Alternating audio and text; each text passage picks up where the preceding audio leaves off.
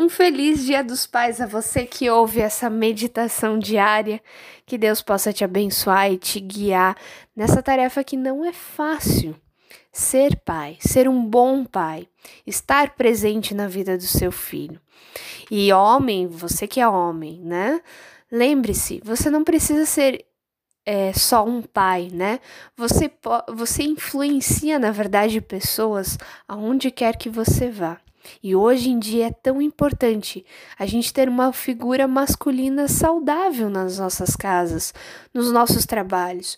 Uma figura masculina que representa o caráter de Deus, o caráter de Cristo, um homem voltado e disciplinado na palavra de Deus. E hoje nós temos um texto muito especial que também fala de um pai. Lucas 15, os versículos 11 até o 32, é a parábola do filho perdido. Ou até mesmo, se a gente olha bem, os dois filhos estão meio que perdidos, porque um, sim, vende a sua herança, sai da casa do seu pai e gasta tudo, faz a festa. Mas, se a gente olha também depois um pouquinho adiante, quando vem a parte do filho mais velho, este filho mais velho é tão ranzinza, tão amargurado em si que nem consegue se relacionar com esse pai, não consegue conversar com esse pai. E hoje eu não quero que a gente dê tanto enfoque para os filhos, mas justamente para esse pai. Esse pai que, independente de qual é a situação dos filhos, está disposto a a amar, a estar de braços abertos, a vigiar, a conversar com eles, a sempre de novo buscar o que é o melhor para esses dois filhos. E essa parábola, Jesus parafraseia o nosso próprio Deus, que é aquele Deus que está de braços abertos para nos receber, independente o quão longe estivermos.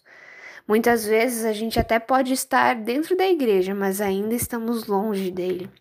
Às vezes a gente sim sai pelo mundo e acha que é a melhor solução, mas Deus sempre está disposto a nos perdoar e a nos trazer para perto, transformar a nossa vida, dar um novo sentido para a nossa vida. Esse pai ele olha e vê de longe a situação.